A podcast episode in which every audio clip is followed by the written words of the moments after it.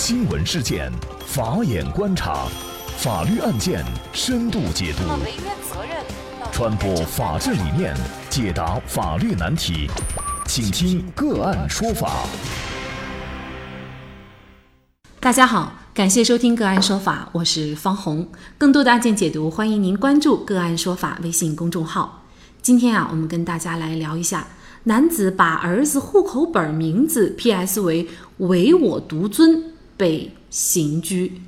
那么，据中新网柳州报道呀，那警方介绍啊，八月二十八号，柳州市公安局柳江分局网安部门民警发现啊，一张印有“唯我独尊”姓名页的常住人口登记卡在微信群和微信朋友圈大量转发，引发大量网民的围观炒作以及相关媒体的关注，在社会上造成了不良影响。于是呢，民警就立即开展调查。那么，民警发现啊，户政人口登记系统当中哦没有登记有“唯我独尊”这个居民的名字，户口页上的名字有明显的修改痕迹。那么，掌握相关情况以后呀，民警就发现图片最先呢是通过一个昵称为 A 某教练的微信号发的。那么，当天民警呢就传唤了微信号使用者男子韦某。现年三十一岁，柳江区拉宝镇人，到拉宝派出所去接受调查。那么，经过民警询问啊，这个韦某就说呀，他在八月二十二号到拉宝派出所户籍窗口给儿子上户口，取名韦某祥。可是回家以后呢，韦某就觉得这个儿子的名字不够霸气，最终就想到了“唯我独尊”这个名字。八月二十三号晚上，韦某就把儿子的一张常住人口登记卡，还有一张出生医药证明拍照发到了某网站，付费在网上请人把两张相片上的名字韦某祥修改成唯我独尊，然后发到微信朋友圈，附上名字虽然有点霸气，但是依然希望你要坚强的文字。那事后呢，引发朋友圈里面的大量网友的围观、评论、转发。在社会上造成了不良影响。那么，鉴于这样的一种行为，那么公安机关呢就对韦某祥的行为处以了行政拘留五天的处罚。公安机关认定他的行为已经构成了寻衅滋事。对于这样的一起案件，可能呢我们很多网友就会有一些疑问哈，比如说现在呢很多人都喜欢 P 图，那么是不是 P 图了？发到朋友圈就构成违法，而且呢还要被行政拘留。那么对于韦某的这种处罚是否又过重了呢？就这相关的一系列法律问题啊，今天我们就邀请云南怡高律师事务所副主任张小丽律师和我们一起来聊一下。张律师您好，啊，主持人您好，大家好，感谢张律师。应该说这个 P 图啊。非常正常，对，嗯，尤其是女孩子特别喜欢 P 图哈。但是你说到 P 这个身份证件、户口本啊，其实我们到网上随便一搜，连奥巴马的这个图像都被 P 成了中国的这个身份证啊。可能很多人并不知道这样的行为会违法，甚至呢还会被拘留。警方是认为韦某的行为构成了寻衅滋事。那么您能给我们介绍一下，就是法律上这个寻衅滋事的行为是指哪些吗？寻衅滋事嘛，这个就是作为行政处罚，它是规定在那个《治安管理处罚法》的第二十六条当中。这一条的那个法条的具体规定是有下列行为之一的，是处五日以上十日以下的拘留，并可以处罚款的。主要的情节规定的就是结伙斗殴、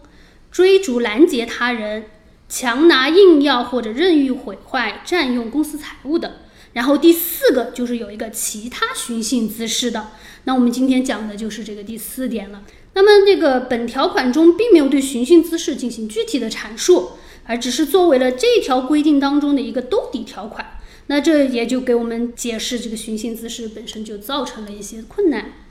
那么《治安处理处罚法》第二十六条规定的寻衅滋事呢，它是规定在第三章的违反治安管理行为和处罚中的第一节。一个扰乱公共秩序的行为和处罚这个章节之下，那么这个就是说明什么呢？作为行政违法的寻衅滋事，它就要要求有什么扰乱公共秩序这样一个情节作为一个前提条件。因为寻衅滋事它是一个含义相对比较模糊的一个概念，那么就在刑法当中的适用以及在行政法当中适用都是争议比较多的。那么在为了明晰这个界限。呃，两高就在二零一三年的七月份颁布了一个关于办理寻衅滋事刑事案件适用法律若干问题的解释。这个当中呢，就对那个各类的寻衅滋事行为的获刑标准就进行了一个界定。在第一条中就规定了一有这样一个规定：行为人为了寻求刺激、发泄情绪、逞强耍横等无事生非，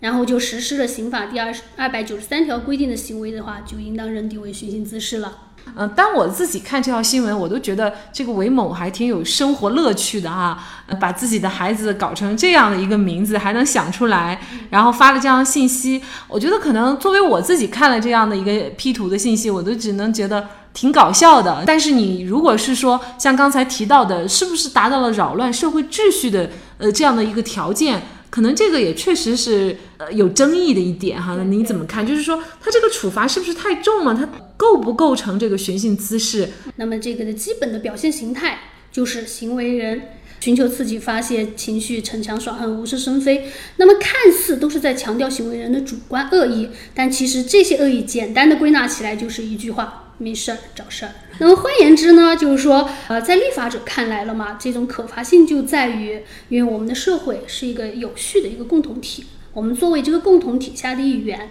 对于这个社会秩序，我们都是有我们应当承担的责任，也是一种义务。我们要维护这个社会秩序的稳定。现在如果你然后就无事生非了，没事儿找事儿了，那么你这样的行为就会对我们这个社会共同体的秩序就造成了一定的破坏。那么这样破坏行为就会具有一定的可罚性了。那么你看，就是说韦某他是出于炫耀的目的，将他儿子的名字就 P 成了唯我独尊，很很明显，他就是一种在寻求刺激、发泄情绪，他具有无事生非的这样一个特征。那么就符合上述法律解释的对寻衅滋事的一个行为的一个界定。从他这个违法行为的社会危害性的角度，我们来看一下，他的行为被认定为违法也是可以理解的。怎么？因为毕竟，您看，他在网上是引起引起了大量的网友的围观、评论、转发。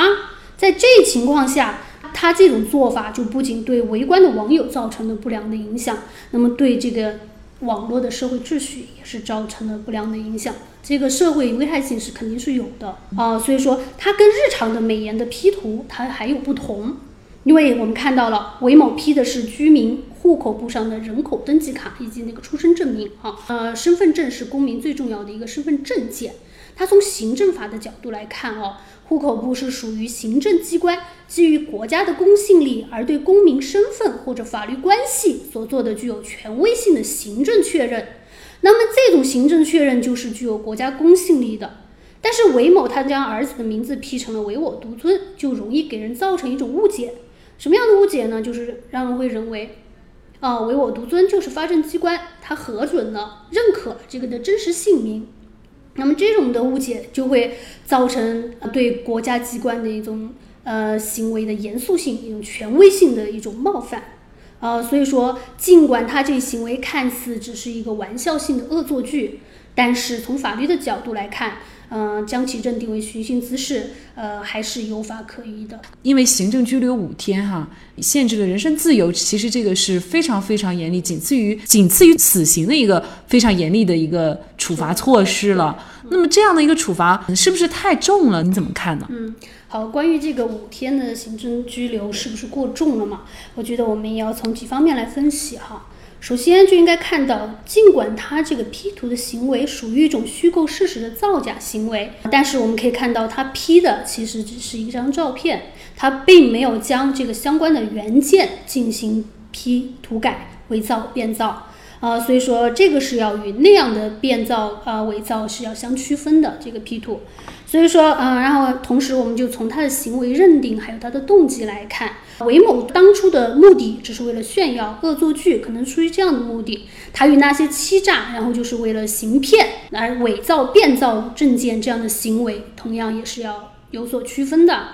啊，因此从社会危害性来看呢，韦某的 P 图行为虽然确实造成了一定的不良社会影响，但是这一影响主要是源自朋友圈的不良影响。其危害后果也不是很严重，应当属于轻微的范畴。然后根据那个《治安管理处罚法》的第五条规定的是，治安管理处罚必须以事实为依据，与违反治安管理行为的性质情节以及社会危害程度相当来实行处罚。所以说，办理治安案件是应当坚持教育与处罚相结合原则。针对韦某的这个 P 图行为呢，在指出他违法性质的同时，应该给予适当的教育批评。所以说，我认为呢，呃，简单的给予了其行政拘留五日这样的处罚，呃，其实是有一点偏重了。因为呃这样的行为以及这样的社会危害结果，给予其适当的批评教育警告，而不是简单的就给予行政拘留这样的处罚的话，或许是更恰当的一种处罚方式。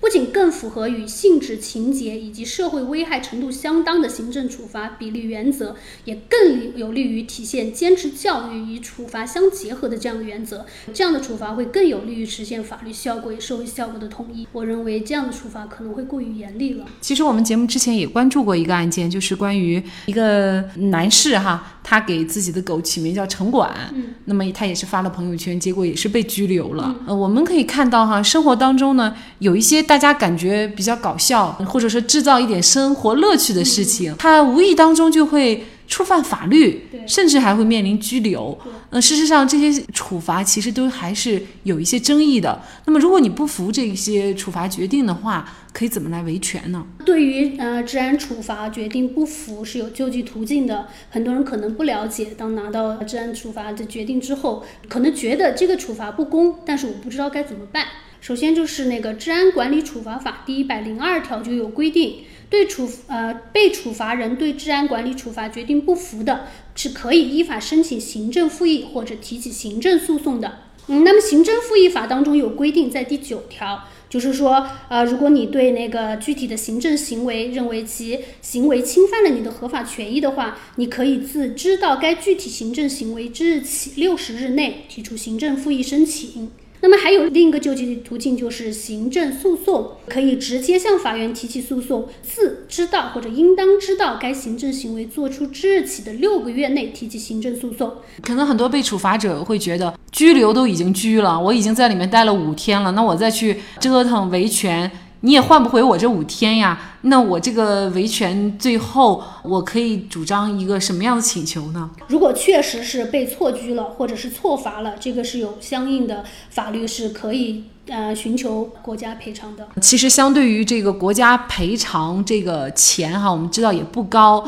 跟这个五天的被限制自由相比呢，其实无论怎么都是弥补不了的。所以可能在这里呢，就希望执法机关能够严格的去适用法律哈，在宽和颜之间啊，能够做到一定的这种平衡。那么最后一个问题呢，就是说，呃，我们大家也非常关心很多喜欢 P 图的人啊，呃，他 P 了图。他肯定希望炫耀一下啊，因为这个 P 了图觉得好玩，让大家看看，在朋友圈发一发。那么是不是这样的行为，他都有可能涉嫌违法呢？啊，这个当然不是了。我在这里就是提醒一下广大的网民，在网上不管你发布任何图片、任何言论，都一定要做到遵守相关的法律。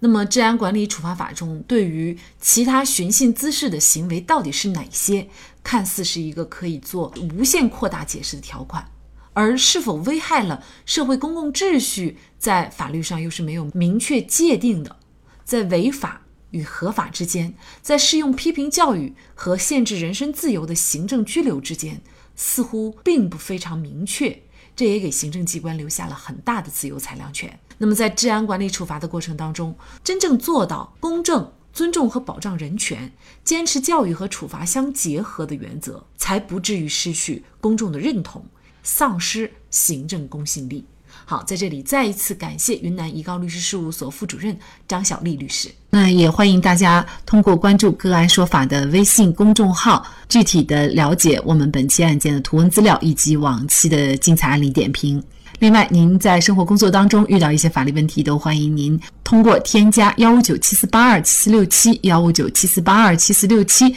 这部电话号码的微信号向我们进行咨询和交流。给大家提供法律问题解答的都是我们节目邀请到的嘉宾了，他们都非常的资深、专业和负责任。感谢您的收听，我们下期节目再见。